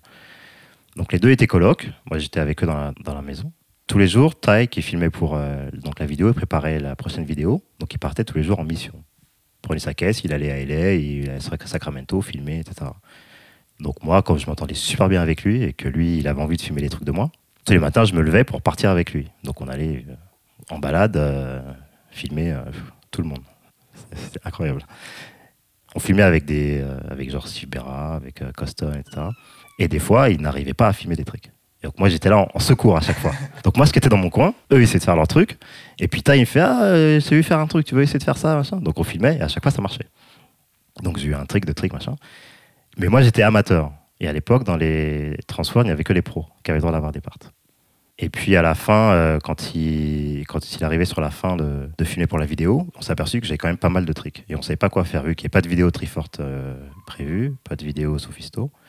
Donc il a demandé à, à Grande Britain, donc un photographe, euh, un des plus grands photographes de skate, Qui, était rédacteur en chef de Transworld pendant des années. Exactement. Donc il a demandé à, à Grant, il lui a dit écoute, euh, j'ai filmé Stéphane, euh, il a tant de tricks, ils ont regardé les tricks et tout, euh, on devrait lui faire une part, mais si c'est un amateur et tout. Donc voilà, donc la part a atterri dans Interface qui n'était pas prévue en tant qu'amateur. euh, alors que tu vois, j'étais euh, en route de secours, qui était derrière dans mon coin, et puis finalement. Le Frenchie. euh, Ah putain, c'est donc fou. voilà, de ça en plus, cette parc-là qui est sortie alors que j'étais amateur, tu vois, les gens ont vu et euh, Et là, ils t'ont pas proposé de passer pro? Non, non, parce que euh, je pense que c'est un peu dur pour les Américains d'accepter qu'il y a des amateurs français inconnus qui deviennent pros dans leur marque, alors qu'ils ont des amateurs depuis un petit moment. Il faut les faire passer eux en premier. Et moi, je demandais pas ça. Et puis, il faut pas attendre qu'une part, une mini part sorte pour passer quelqu'un pro, tu vois. faut quand même une bonne confirmation. Et puis après, Triforce est arrêté. Donc, j'étais sponsorisé par d'autres marques. Là, j'ai un petit peu compris que, euh, que quelque chose se passait. C'est que moi, je rentrais en France, tu vois, je restais aux États-Unis que trois mois. Je rentrais en France et puis les marques continuaient à m'appeler pour me dire ce que tu veux, machin. Donc, je trouvais ça trop bien. Et, tu vois, ils me prenaient les billets pour partir. Enfin, c'était un rêve éveillé. C'était hallucinant, T'as c'était fait, trop bien t'as fait des allers-retours comme ça pendant. pendant, pendant presque 5 ans. Où je vivais pas là-bas parce que j'avais besoin à chaque fois de rentrer pour retrouver euh, mon petit équilibre. parce que là-bas c'était un peu différent, aux États-Unis c'était un peu différent. Donc je partais là-bas trois mois avec grand plaisir, mais je rentrais avec grand plaisir aussi. Et puis les trois mois que je passais là-bas, c'était vraiment du boulot. C'était, c'était du skate, c'était du plaisir, mais c'était aussi du boulot. Ouais, il fallait produire de l'image. euh, Exactement. Il fallait que je compense euh, toute mon absence quand j'entrais ici pour rester de l'absence. Je continue à faire les trucs en Europe, mais c'est les États-Unis qui dirigent. Ils avaient une stratégie derrière et voulaient plutôt développer le marché européen grâce à toi. Ouais, exactement. C'était exactement ça. Il fallait que je fasse le boulot aux États-Unis quand j'étais là-bas et que je le fasse ici quand j'étais ici. Donc avec, euh, tu vois, avec euh, Mamat, euh, avec Thomas Paulin qui avait la, la vidéo puzzle, tu vois, on filmait tout le temps, donc euh, ça atterrissait dans les puzzles et tout, donc euh, ça leur faisait plaisir. Et il y a eu ce- cet appel de Salle Barbier, non? Exactement. euh, le gérant de Trifort a eu quelques soucis financiers, je crois, de gestion. Du coup, il a été obligé de mettre la clé sous la porte. Et du coup, je me suis retrouvé sans sponsor. Mais une fois de plus, c'était pas un drame. C'était pas un drame du tout. Déjà, même si euh, l'expérience était terminée là, c'était fantastique. Donc Trifort s'est arrêté, mais j'étais toujours en contact avec, euh, avec les gérants et avec le team. Donc. Et puis euh, à San Diego, je me suis fait plein d'amis, donc tous les amis de Planeters, Rhythm, etc. C'était tous mes potes. On en était euh, quand même bien en contact, et puis ils me demandaient régulièrement de venir chez Planeters, de venir chez Rhythm, etc. Donc euh, doucement, doucement. Tu te faisais un peu prier. Bah oui, mais euh, en fait, je voulais pas euh, Prendre des décisions hâtives. exactement, je voulais pas faire ça par défaut et le regretter plus tard. Donc je préférais ne rien faire. Tu avais plus besoin d'être pris dans un projet. Ouais, ou d'être Avec, avec euh, des gens avec qui je m'entendais vraiment bien. Planeter Series j'aimais, mais sans plus. Tu vois, j'avais pas un truc qui me disait Ah, trop bien. Le team, je l'adorais. Ils étaient tous incroyables. Vraiment tellement gentils. Mais l'image, je, je sais pas, ça m'emballait pas des masses. Et euh, donc un soir, euh, chez moi en pleine nuit, le téléphone En France. en France chez Jacques. Le téléphone sonne, et puis euh, c'est euh, Allô Stéphane, oui bonjour, c'est Sal Barbier et tout. Je, je pense que je me réveille très vite. Et euh, comment ça va? C'est Pierre-André qui m'a donné ton numéro. euh, oui, j'ai entendu pour Trifort. euh, euh, J'aimerais bien te rencontrer. Est-ce que ça te dirait? J'ai une marque qui s'appelle euh, 23. Est-ce que ça te dirait de skate avec Alors, il y a Marc, il y avait Ronnie Bertino, il y avait euh, Drake Jones. Tu vois, Ouais. Il y avait Deal, Clyde. Il y avait Jason Deal, exactement, Clan Singleton. C'était hallucinant. J'y croyais même pas. Donc, du coup, est-ce que ça dit de venir nous voir euh, je, je prends le billet, dis-moi quand tu veux, etc. Ok, bah, je te rappelle. Tu sais, je fais genre, quoi. ok, je te rappelle. Genre, genre 5 minutes après, non. J'exagère, mais, euh, mais euh, le temps de me réveiller et de me remettre. Donc je le rappelle, déjà j'avais le numéro direct de Sal Barbier. Rien que ça, c'était. euh, c'était c'était même, même pas pensable. Ouais, héros pour toi de, de, Ah de ouais, ouais, H vraiment. Street, euh. Vraiment, vraiment, vraiment. Donc je le rappelle et puis on convient d'une date. Et là, évidemment, comme j'avais pas envie de partir tout seul, je demande à, à Lupa de venir avec moi. Donc on part tous les deux. Donc euh, Sal vient de chercher euh, à l'aéroport, on va chez lui, à Long Beach. Donc le quartier, euh, c'était pas San Diego. Là, ça s'encanaille un peu. Oh là là, là, tu changes de rue, de rue, tu sais pas où, où t'atterris. Et donc, je me fais sponsoriser par euh, 23. Ça se passe super bien. euh, mais moi, tous mes amis étaient à San Diego, tu vois. Donc, je les appelle, oui, je suis là, je suis à Long Beach et tout. J'avais pas de moyen de, de transport. Puis, à un moment, au bout d'un mois, je crois, on décide avec euh, Lupa de partir euh, près de San Diego, filmer, reprendre la vie d'avant. Enfin, euh, pas la vie d'avant. pas la vie d'avant, mais euh, reprendre. euh, toute l'organisation qu'on avait avant, quoi, avec Ta, Shani, filmé et tout. Mais tout en restant chez 23, prenant du matos. j'avais des S à l'époque, donc j'étais ça le barbier 100%. Quoi. Ouais. J'avais des S, euh, 23, hop, j'allais skater avec eux. Et puis voilà, son, son coup de fil était juste magique. Puis après, je suis parti en tournée avec lui pour Tampa. J'étais amateur. C'était Tampa Pro. Il fait, viens, on va à Tampa. Euh, ok, ok, euh, vas-y, on va à Tampa, il n'y a pas de problème. Donc là, évidemment, je suis avec Sal Barbier tous les deux. Lui, il fait sa vie, donc moi, il faut que je fasse la mienne. Et puis les gens viennent me voir parce qu'ils m'ont vu dans la, dans la Transworld, ils m'ont vu les pubs que j'avais faites, etc. Donc euh, tout, le monde, tout le monde vient me voir, naturellement. Donc je me fais des amis, euh, c'est Tampa Pro. Tu vois, Ouais. t'as tous les pros. C'est- un gros, gros événement. Un ouais. gros, gros, gros, gros événement. Et puis moi, j'avais le droit de skater. Alors que normalement, j'aurais pas dû, je sais pas pourquoi. Pas faire la compétition, mais skater. Donc skate avec eux. Et puis là, t'es détendu, tu vois. Quand tu fais pas la compétition, tu dois impressionner personne. Ouais. C'est trop bien, là. c'est, euh, Du coup, je skate et puis je fais mes tricks. Voilà. Puis du coup, tu te fais des amis et tout. Donc euh, tout se passe super bien. Et euh, donc c'était prévu qu'on fasse une petite tournée avec Sal. Donc on part de Tampa.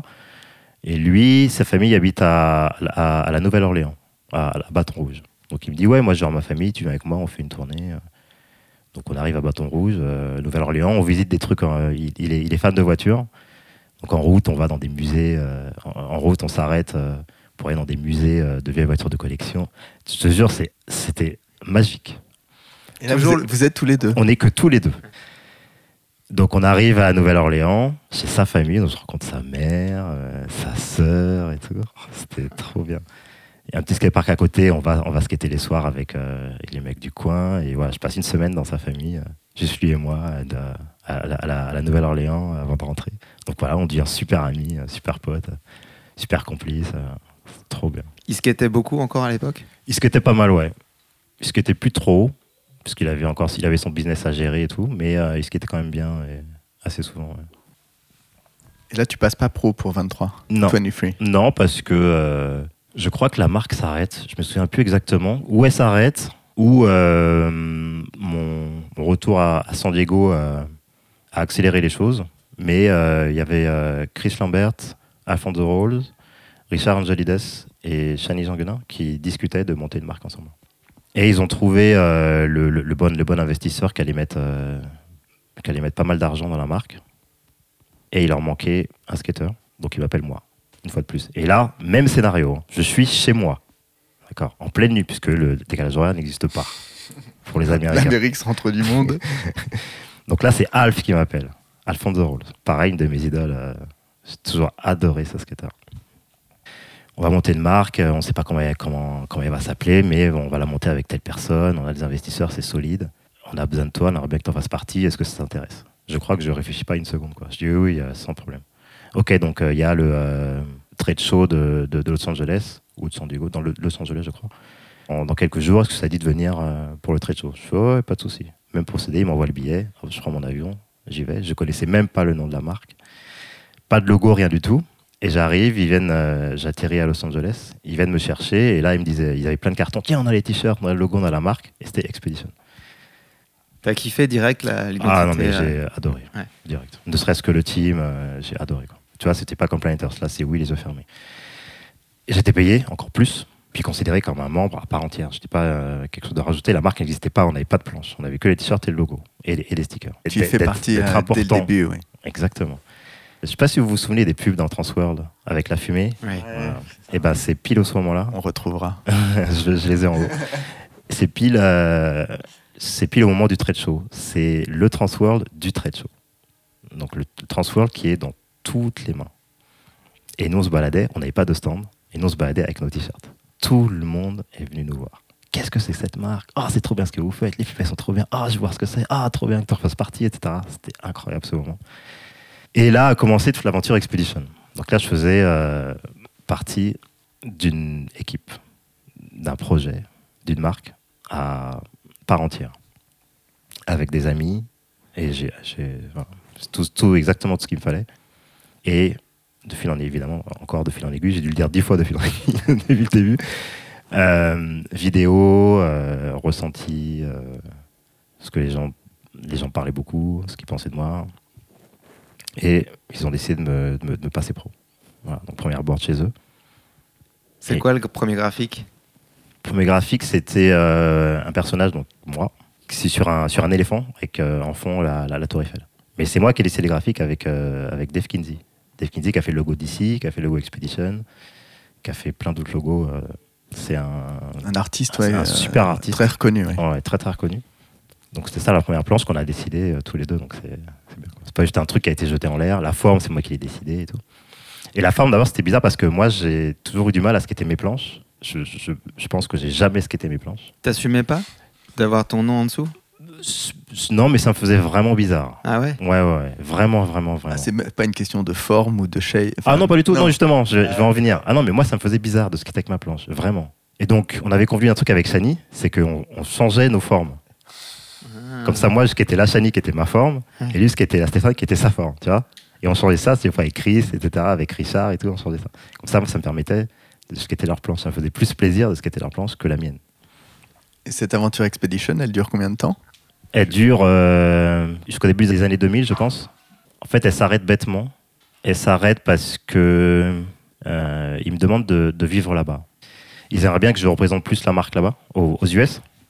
Et puis ils me disent que j'ai ma place là et que euh, j'ai réussi à me faire une place, qu'il faut que je la garde et que ce que je, peux faire aux US, ça leur est plus important que tout ce que je peux faire en Europe. Enfin voilà, c'était juste le mauvais discours. Moi, j'avais ma copine ici, j'ai mes, tous, mes, tous mes amis ici. Et puis, il y a des petits trucs qui me gênent euh, sur les États-Unis et sur les Américains que j'avais pas envie de vivre euh, tout au long de l'année. Et du coup, euh, je dis non. Je refuse et je me, je me casse d'expédition. Ça a été inenvisageable de vivre aux États-Unis? À cette époque. À cette époque. Ouais, non, impossible. J'avais trop de choses qui me manquaient ici. J'aurais, j'aurais fini par être, par être malheureux. Vraiment, moi, quand je rentrais, je, je faisais rien d'autre que ce qu'était avec mes potes. Là-bas, je bossais, je filmais. Ici, la vie de re- redevenait normale. Et tu préférais ce qui était en France en fait? Tu préférais Ah ce qui ouais. était au Dôme Ce qui était en Europe, que- exactement. ouais. Et continuer à faire ce qu'on, qu'on faisait, quoi. Filmer quand on en avait envie. Parce que de toute manière, ce qu'on filmait, c'était, c'était à chaque fois pas mal. Si on décidait de filmer, tu vois. Hmm. On n'essayait pas de filmer des trucs nuls. Et euh, j'avais l'ambiance qu'il me fallait. C'était euh, juste le rythme euh, qui me convenait. Il y avait quand même Lords aussi en parallèle qui était Ouais, important. exactement. Qui était très important aussi, vu que c'était un peu comme Expedition. Hein. Lors, les deux premiers, euh, c'était euh, Lupa et moi. Lords, marque de roue française. Marc euh, Zéro française, exactement. par euh, Nao, Nosbon et Nao. Somnok. Nao, non, Somnok au début. Nao, il était skater pour la marque et après, il...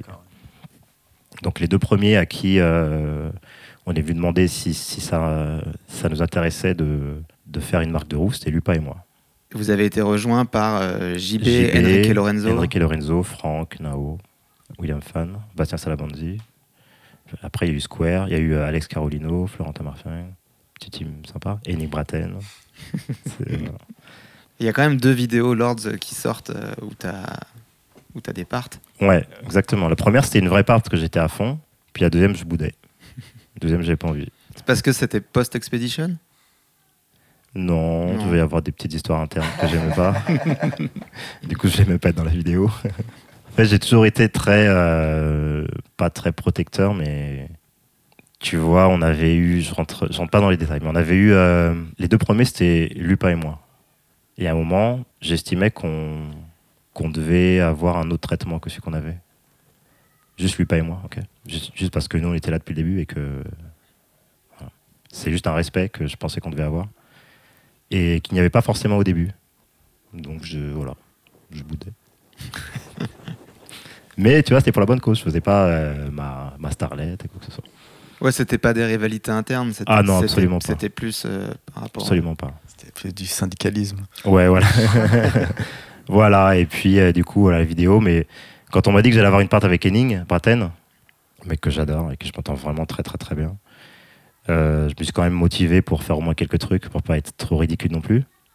Mais euh, je ne filmais pas volontairement pour pas être dans la vidéo. Il y a eu des tournées avec Lords? Beaucoup. Et c'était trop bien. Il y a eu une grosse, grosse émulsion avec Lords en Europe euh, Ouais, à ce moment-là. ouais. même dans le monde. Tu non, sentais- même dans le monde, oui, parce que Tu sentais aux US qu'il y avait un engouement. Oui, oui, même aux US. hein. Les US, les gens en, en parlaient beaucoup. Donc le fait de faire partie de marque européenne, même eux le remarquaient. Donc c'était vraiment une époque où tu sens que le team était bon. Et Donc, puis euh, JB Enrique était, était chez JB aussi, aussi. Enrique, exactement. Donc tu sens que le team avait été bien choisi et que les choses avaient été bien faites dans la, dans la com. Et...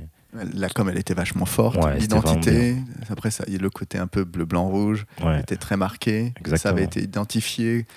Par la suite, euh, avec euh, Aeon, on avait discuté un moment. Ils avaient un peu du mal à qu'il y ait une image française. Mais par contre, Lords, effectivement, ça a été Mm. tout de suite euh, très fort et ça a beaucoup porté la marque. Ouais, ouais, c'est clair. hein. C'est ça qui est. euh, C'est dingue d'arriver à ce niveau-là. tu vois. Après, tu le retrouves un peu, tu l'as retrouvé un peu avec cliché.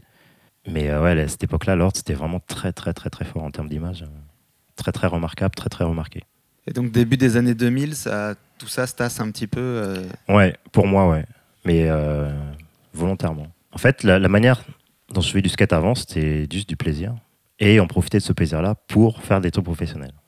Et à un moment, c'était devenu très professionnel. C'est pas, c'est pas mal, c'était un bien. Mais j'avais besoin de retrouver ce côté plaisir et de pas forcément me lever pour aller filmer ou de pas mettre de pression parce qu'il manque deux minutes. C'est c'est pesant à force. Mm. Et puis, euh, ça, ça, ça m'allait pas. quoi. C'est pas comme ça que je pouvais donner aux marques. euh, tu vois, la marque me laisse tranquille, je ferai tout pour elle. Si tu dois te rappeler de deux, trois tricks que tu as fait dont tu as été particulièrement fier, Il y a euh, Varial Flip de Macba sur les gros blocs, parce que je savais pas le faire ce truc. Et j'ai essayé de l'apprendre là. Quoi, là, en te lançant sur les blocs? Et je l'ai fait en genre 5 coups. Euh, je dis des conneries, mais très très rapidement. Et je savais pas faire ce truc. Thibaut Fradin, l'essayé.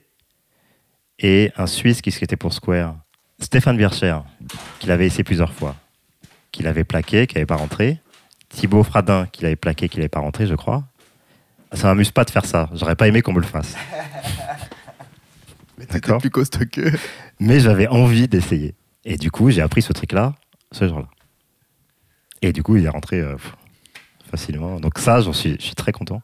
Pas pour l'avoir fait avant les autres, ça n'a rien à voir. Mais pour partir de zéro et pour avoir fait ce trick. euh. J'avais eu aussi l'idée ce jour-là de faire euh, nollie, backside grave au-dessus des trucs de Magba. Mais c'était un Mais pari. ça, ça se faisait pas à Non, l'époque. mais moi, je savais pas le faire non plus. C'était un pari avec, avec Henning. Je me suis dit, ouais, je vais essayer de faire ça demain. Et j'ai, pareil, je l'ai fait en trois coups, un truc comme ça. C'était fait super rapidement. Donc là, c'est juste ça, j'étais content. Et donc, il y a un autre trick aux US. Je crois que c'est un 2, plat 2, plat 2, plat 2. Blanc, à. San Diego avec un. Exactement. Avec un rail sur les côtés. Où j'ai fait euh, backside ollie flip. Et euh, aussi super rapidement. Alors que j'avais super peur. Et... Soulagé de le replaquer. Ah ouais, tellement. Mais là, en plus, fallait pas tomber. Parce que j'arrivais super vite. Il est très très long. ouais. Ouais, ouais, et, et le sol est pas cool. Euh, à la fin de la interface, justement, de ma part dans l'interface, je fais un backside flip. Là, c'est la veille de mon départ. Je devais, je devais rentrer euh, à Paris. Et il me fallait un dernier trick. Un dernier trick qui puisse mettre au ralenti et tout. Et je savais pas quoi faire. Et là, euh, ce, ce bump-là, on, est- on était déjà allé. Mais pareil, il est rugueux comme pas possible. L'élan, il est en pente. Alors, je déteste ça. Moi, il faut que je prenne mon élan moi-même, que je pousse moi-même et que je m'arrête quand je veux pour contrôler ma vitesse. Bref, toute la configuration est pas top. La, veille de mon départ ou l'avant-veille de mon départ, je me réveille et je me dis putain, je vais aller faire ce truc là-bas. J'appelle euh, Atiba Jefferson. Vous avez des photos pour t'en souvenir. On était tous ensemble, toi, donc c'était un pote. Donc je l'appelle lui, je fais ouais, euh, t'es debout, viens, on va au bump, j'ai envie de faire euh, telle figure et tout. Ouais, mais j'ai pas de, j'ai pas de filmeur. euh, Tai était pas là, il devait, être- il devait, il devait être parti en mission ailleurs. J'ai pas de filmeur, euh, je vais me débrouiller, euh, je vais me débrouiller. Il me rappelle, c'est bon, j'ai un filmeur, on y va. Il passe me chercher. Jamie Thomas, Atiba Jefferson seulement, et moi dans la voiture. C'était Jamie Thomas. C'est Jamie Thomas qui filmait. Petite pression supplémentaire. C'est marrant, c'est une journée où je pense que ça va bien se passer. Donc j'essaie deux, trois fois. Moi, c'est impossible que je fasse une figure du premier coup. Une figure euh, un, un petit peu engagée. Il faut que je jauge, tu vois, Ouais. que je sache si je tombe, comment je vais tomber, euh, le temps que je reste en l'air. Enfin bref, tout à calculer. Donc il faut trois, quatre essais. Donc j'ai mis Thomas qui filme, qui me semble gentiment, parce que dans son team, il faut y aller. C'était l'époque de zéro, la grosse époque de zéro. Donc dans son team, il fallait quand même y aller. Donc il me semble gentiment, euh, il me traite de, voilà, de, de mauviette euh, et tout. Mais gentiment. Je mets la planche sous les pieds, je kick la planche, voilà. Et puis, euh, hop, je le rentre. Et puis, il me dit Ah, t'as pas vu comme tu l'as rentré, il était trop beau. Donc, il me remonte et tout. Il était super content d'avoir filmé. Donc, ce truc-là, je suis super content d'avoir fait. Parce que toute cette configuration, on n'était que tous les trois. Au moins, pareil comme le, le truc que je te disais avant, où je me lève et je me dis C'est aujourd'hui, j'appelle les mecs et on y va. Et un jour, on skatait le, les marches de Sports Arena, des marches bleues de San Diego. Un 4 pla 4 ou un 5 pla 5, je me souviens plus. Assez gros, assez rugueux, pareil. Le euh, 4 pla 4 pla 4 Exactement. Oui. Mais moi, c'est que le double 7, hein. c'est pas le, le triple 7 de Jeremy Murray. hein. Pas ça. Et euh, qu'on skatait, et il y a une, euh, une, une voiture de flic qui arrive. Donc moi, avec mes petites habitudes françaises, ça me fait pas peur. Donc tout le monde s'arrête, tout le monde s'assoit sur les planches, et genre, ils skatent pas. Moi, je continue à skater, parce que je filmais, je faisais des photos. Et la voiture s'arrive, et elle s'arrête juste à côté. Donc tout le monde commence à flipper. Moi, je savais pas ce qu'il allait me dire, puisqu'il me dit rien, donc moi, je reste en haut. Je me dis, bah écoute, je vais essayer. S'il dit que sort vénère, je dis que je suis français, que je sais pas, et voilà. Donc j'essaie mon trick et, je tombe. Et j'attends qu'il ait une réaction. Il dit rien. Donc je reprends la planche, je remonte. Et là, il branche ce truc, il fait euh, Je pense que tu peux faire mieux que ça. hein. Le, le flic me dit ça, tu vois. Je dis Quoi? Ça m'a fait halluciner. Du coup, je réessaie. Deux, trois fois, le flic reste. Du coup, je fais ma figure, il fait Bah voilà, je te l'avais dit. Et il, il se casse. C'était incroyable. C'est la- seule anecdote comme ça que j'ai entendue. C'est fou, quoi. Mais même après m'avoir dit ça, il n'y en a pas un qui a monté sur sa planche, tu vois. Ils se sont tous arrêtés en disant Oh non, non, non, c'est un flic, je vais me faire tabasser, je vais arrêter. Alors que moi, je continuais, et puis en fait, c'est ce qu'ils voulaient. Ils voyaient qu'on faisait pas de mal. Donc, c'est pas une fierté d'avoir fait le trick, mais C'était quoi comme trick? Switch from flip. Ah ouais. Il y avait une photo, ouais, en plus. Ouais, une séquence pour une pub euh, avec des converses, une pub Expedition. Et ensuite, tu enchaînes en travaillant pour DC. D'ici, tu vois, moi, j'ai fait que des belles rencontres qui m'ont servi à plusieurs périodes dans ma vie, à chaque fois. Donc, d'ici, euh, j'étais motorisé par le, le distributeur français, Cosimo, avec euh, Olivier Saint-Jean. Qui fait ISPAC aussi. Exactement. Et euh, quand il y avait les tournées euh, des Américains, ils essayaient de me mettre avec eux ou de participer un peu. Tu vois, pour la première de la tournée d'ici, on était tous à la Biarritz, traîner avec Steve Williams et tout, donc c'était vraiment cool. Et puis ensuite, euh, j'avais entendu qu'ils allaient démarrer euh, une section Europe, donc d'ici Europe, qui allait être gérée par Frank Messman, mon ex-team manager chez Powell. Ça tombait bien quand même. 15 ans, 15 ans auparavant. Ça tombait pas mal quand même. Du coup, je me suis dit, bah, je vais passer un coup de fil. S'il a besoin de mon aide, euh, avec plaisir. Du coup, je l'appelle, euh, on discute un peu. Je dis, ouais, j'ai entendu euh, dire que tu allais, monter d'ici Europe. Écoute, si tu as besoin de moi, euh, moi je suis là, il n'y a pas de souci. Il me fait, écoute, merci de ton appel. Je vais voir ce, ce qu'on peut te proposer. si tu veux bosser avec nous, ça m'intéresse. Merci beaucoup, on va avoir besoin de monde. Et hop, quelques jours ou quelques semaines après, il m'appelle en me proposant le rôle de, de- de team capitaine. D'abord pour l'Europe. Ça consiste en quoi, Team Captain Team Capitaine, eh ben, en gros, tu gères, tu gères tous les teams. D'ici, c'est une marque qui est sponsorisée dans, dans énormément d'univers. Snowboard, surf, euh, BMX, freestyle motocross, skate, euh, VTT, voilà. Je gérais tout le budget, gérais les commandes, gérais les contrats, T'organises les tournées aussi? J'organisais les tournées, les projets. Et donc, euh, ça a marché. Donc, j'ai eu, j'ai dit oui, pas de problème. Donc, j'ai signé mon contrat. Je travaillais pour eux pendant pas mal d'années. Et après, il a fallu que je m'occupe, je m'occupe que de la France, évidemment. Donc, même rôle, hein, tout gérer en France. Donc, refaire le team. Et reprendre des gens, essayer de se, séparer de ceux euh, qui représentaient moins la marque, qui étaient moins actifs. Prendre ceux qui allaient relever un peu le niveau et tout. Donc, ça a marché pendant assez longtemps. J'ai vu toutes les personnes euh, au-dessus de moi changer de boulot. Chaque fois, ça se passait bien avec les nouveaux arrivants parce que euh, ils respectaient tous euh, tout ce que j'avais fait dans le skate. Donc ça me donnait quand même pas mal de poids dans ma parole. Donc ils m'écoutaient vraiment beaucoup. Donc moi, mon but, c'était de professionnaliser toutes les personnes sponsorisées par DC. Donc de réduire l'effectif, évidemment, de garder que les meilleurs, mais de les traiter à leur juste valeur. Avec des vrais salaires, des salaires euh, qui évoluaient au fur et à mesure des années, des primes parution, enfin essayer vraiment de, les aider dans leur parcours. Donc ça marchait très très très bien. Les résultats étaient vraiment top. Tout le monde était vraiment à fond, évidemment. Ils découvraient aussi euh, tout ce milieu-là, d'être euh, d'être payé, d'être accompagné tout le temps. Moi, j'étais leur- leur seul interlocuteur, donc tu vois, parler, c'est pas non plus compliqué. Et puis, euh, les moments où il fallait être un peu plus strict ou sérieux, ben, je, savais le faire. Mais ça passait bien. Et puis, euh, après, évidemment, les personnes ont changé. Et puis, je me suis retrouvé à travailler avec une personne avec euh, laquelle on n'avait pas du tout la même vision. Donc, il voulait changer trop de choses. Et euh, moi, ça m'allait pas. Avec ce que j'avais fait pendant toutes ces années, avec ce qu'on m'avait laissé faire, je- surtout. Le changement était trop radical. Et du coup, euh, du jour au lendemain, j'ai décidé d'arrêter une fois de plus. une fois de plus, j'ai essayé d'arrêter. Et puis là, j'étais vraiment là, j'avais pas de sponsor, j'avais rien. Tu vois, j'avais- je- mais c'est moi qui voulais pas. Parce que tu, tu skatais euh, pendant cette Oui, ce qu'elle est période toujours, mais euh, c'était après Expedition. Donc il y a une marque qui s'appelait Plex qui m'avait- proposé euh, de me prendre dans le team, mais j'avais pas envie. Tu vois, c'est un peu comme le truc avec Planet tu vois. Ça me plaisait, mais je me sentais pas vraiment à fond. Donc je voulais pas de modèle ni quoi que ce soit, euh, pas de pub. euh, tu vois, je skatais les planches, ils me les, me le passaient, ça m'allait très bien. Pas être payé, voilà. Et donc quand j'ai quitté, euh, j'ai quitté d'ici, comme je disais, du jour au lendemain, vraiment, en plein milieu de contrat, puisqu'ils allaient virer tout le team, ils allaient changer de politique radicalement. Et je me voyais pas du tout, du tout, du tout, du tout travailler comme ça. Et donc, du coup, euh, du jour au lendemain, je me suis retrouvé sans rien, sans sponsor, sans rien, mais ça m'allait. Puisque moi, je, moi, je pensais que c'était juste naturellement, c'était juste le moment d'arrêter. Voilà, fallait arrêter. Donc, comme euh, j'avais fait les arts graphiques avant, j'ai toujours continué à me mettre à jour avec les nouvelles versions de Photoshop, Illustrator qui sortaient. J'étais toujours super intéressé à découvrir ce qu'il y avait de nouveau. Et donc, je me suis mis à mon compte. J'ai essayé d'avoir quelques contrats euh, pour bosser, quelques clients. Nao aussi m'a beaucoup aidé parce qu'il a une euh, boîte de com qui s'appelle 76 pour laquelle je travaille pendant 9 mois. Il m'a pris pendant 9 mois pour travailler avec eux, pour me remettre euh, aussi à jour et dans un environnement de travail. Donc il m'a énormément, énormément aidé pour ma reconversion. Puis en plus, sa boîte était faite que, de- que d'anciens skateurs. C'était top, tu vois. Il y avait Alex Herman, Romain qui travaillait aussi dedans, Ahmed. C'était vraiment top. 9 mois, vraiment, vraiment, vraiment bien. Et à la fin des 9 mois, ben, euh, je suis reparti en freelance, retrouver les petits contrats, et puis euh, j'envoyais des, euh, des CV à droite à gauche. Puis été pris là, je suis chez, euh, chez TF1, j'ai envoyé un CV, mais alors je, crois que j'ai même pas envoyé de lettre de motivation, tu vois.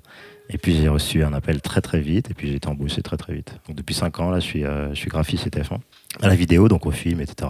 c'est top. Et puis je me suis très très éloigné, je me suis très très éloigné du skate et je, tu vois, tous mes trucs Instagram, c'est que les trucs de skate. Donc je regarde toujours les vidéos tout le temps. Tu sais ce qui se passe. Oui, je sais ce qui se passe de très loin, mais tu vois, je participe plus à aucun événement, enfin très peu, sauf ceux où on m'invite. Puis je skate aussi très peu, mais parce que j'ai plus envie. Qu'est-ce qui t'intéresse? Qu'est-ce que tu regardes aujourd'hui?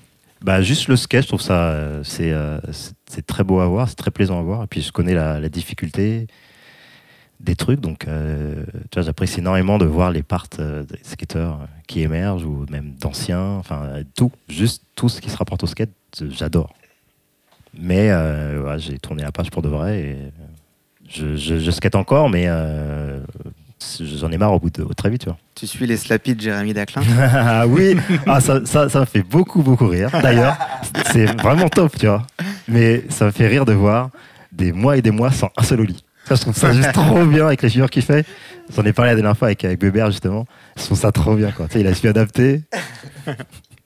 Il a juste adapté son skate à... reste de la Au reste, euh, au reste. Alors que la dernière fois, je faisais skater avec Bébé entre midi et deux, et j'en rigolais à l'avance, puisqu'il me dit Ouais, on va filmer quelques trucs. Et je rigolais, je me suis dit Mais tu te rends même pas compte euh, à quel point je suis à la rue et à la ramasse. Et finalement, j'ai réussi à faire des trucs. et on a filmé avec des flips, des varioles et tout. Tu vois, ça revient quand même assez vite. Mais ouais, c'est, tu te euh, rends compte que c'est quand même très très dur euh, le skate. Très violent, très très très dur. Techniquement, ça se joue à vraiment peu de choses. euh, Ben, merci Stéphane pour ce grand tour. On termine avec les questions d'Alban. Ah, j'en ai, j'en ai juste une euh, bonus. Il vous en prie. Ouais. Je voudrais savoir le, euh, Combien tu peux le, sauter le planchon, Oli le trick le plus fou que t'aies vu au dôme. Ça peut être toi, hein Ah bah, Tumeur, ce sera pas moi, je, je m'en doute. c'est évident. Attends, j'en ai vu un dernièrement. Ah, je me souviens même plus ce que c'est. C'est sur les trois plaquettes. Baxa 360 sur trois plaquettes. Ah, qui a fait ça? Mais tu l'as vu la séquence, non?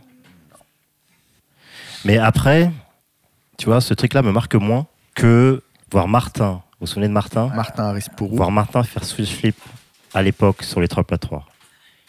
Bah, ça me, ça me choque, enfin ça me choque, ça, ça me marque plus que le truc que je viens de dire sur les 3 plats 4. Donc je dirais Martin, switch flip sur le 3 plats 3. Il avait un coupe-vent qui faisait un bruit pas possible parce qu'il allait à 2000 à l'heure. Je crois que c'est ça, euh, plus ce truc-là. Pas vraiment dans la difficulté, mais plus l'époque et la manière dont il, le- dont il le, le faisait qui est juste remarquable. On, va faire des recherches. Euh, si tu devais conserver une seule part de skate, ce serait Une seule part, ce serait euh, la part où euh, Mike McGill, Tony Hawk, Cab et Lance Mountain skatent la grande rampe de Tony Hawk.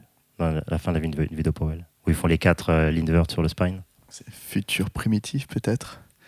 Ils ont refait la photo. Ils ont refait la Ouais, photo c'est il y a pas chouette, longtemps. ouais. Voilà. Très, Je très pense beau, Ce serait celle-là parce que je, je pense qu'on n'a jamais atteint ce- cette qualité de vidéo, cette qualité de, de recherche du- de la belle image euh, dans une vidéo. C'était Les- des- C'était des, euh, des films à l'époque. en Ah, Oui, des c'était films, exactement, euh, c'était des films. que Ouais, des puis films. ils ont fait une petite vidéo sur le montage de la rampe. C'était Ouais. un gros, gros projet. Ouais, ouais. Très pensé en amont. Exactement. Donc toute cette part-là, elle était juste fantastique. Et s'il ne devait en rester qu'un, Andrew Reynolds, pourquoi? Pour l'ensemble de son œuvre. Parce qu'en fait, euh, j'ai été euh, sponsorisé par Birdhouse via, via V7. Et il était déjà chez Birdhouse à l'époque, il est tout petit et tout. C'est l'époque Reverse. Exactement, juste avant la vidéo reverse. Depuis le début, euh, j'ai j'ai adoré comme il skatait. Après l'avoir rencontré, j'ai juste adoré la, la- la personne qu'il était. Et puis maintenant, de le voir de loin, euh, j'adore toujours la personne qu'il est. quoi. Voilà. J'en ai peut-être d'autres, mais Non, mais non, moi, Andrew Reynolds, c'est pas mal. J'aime bien beaucoup. C'est parfait. Eh Pour ben, une fois que c'est pas Marc Gonzalez. voilà. ouais, mais bizarrement, non. Enfin, euh, j'aurais pu, mais je, je le connais pas si bien que ça. Donc, je peux juste, euh, je peux juste avoir euh, un, un ressenti extérieur. Alors qu'Andrew Reynolds, je le connais. Après, il y en a un deuxième. Si je peux en mettre un Ouais, c'est bien parce que tu es le doyen du skate français.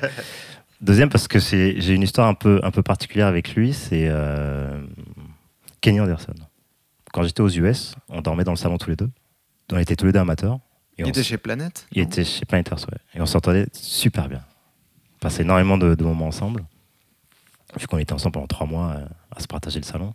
Et puis euh, après, il est passé pro, je suis passé pro. Puis on continue à se voir. Et puis on s'entendait toujours vraiment très très bien. Énormément de trucs en commun. Après, il est, on, était tous les deux chez Converse. Donc on passait encore plus de temps ensemble, en tournée. Donc j'ai vraiment j'ai partagé énormément de moments avec lui. Et la dernière fois, il est venu sur Paris. Il est resté quelques jours. Puis il m'a appelé. On s'est fait une soirée. On allait dans un restaurant juste tous les deux, puis on a discuté de choses et d'autres, et de la vie de papa, de la vie en général, et je trouvais ça juste trop bien. Après toutes ces années qu'on continue à avoir autant de plaisir à se revoir. euh. Après, il y a plein d'autres personnes, mais il y a vraiment des personnes avec qui j'ai partagé énormément de moments et avec qui je me suis bien bien entendu et qui m'ont bien bien marqué.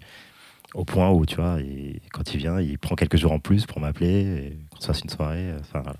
Je trouvais ça cool. Donc, un Andrew Reynolds et deux Kenny Anderson, euh, juste pour la, juste pour lui, pour ce qu'il est. Bon, eh ben, en tout cas, merci euh, de, pour ce moment. Ouais, merci Cette beaucoup. tranche. euh, Merci à vous. Moi, je vous dis, après, euh, même après m'être éloigné du skate, ça fait toujours énormément plaisir qu'on fasse appel à moi pour euh, parler notamment de toute cette, toutes ces époques et puis euh, partager aussi euh, tout mon vécu avec, avec vous et puis de le faire connaître. Ça fait vraiment plaisir. Merci. Merci à toi. Parfait. Au revoir. Au Merci. revoir. Voilà, c'est terminé pour aujourd'hui. On remercie Mehdi Pinson pour le jingle, Salim Krim pour le mix, Benjamin Emmerich de Live Skateboard Media et Morgan Bouvant pour les infos. Bitfin, ça s'écoute sur YouTube, SoundCloud, iTunes. On vous dit à dans 15 jours. À bientôt.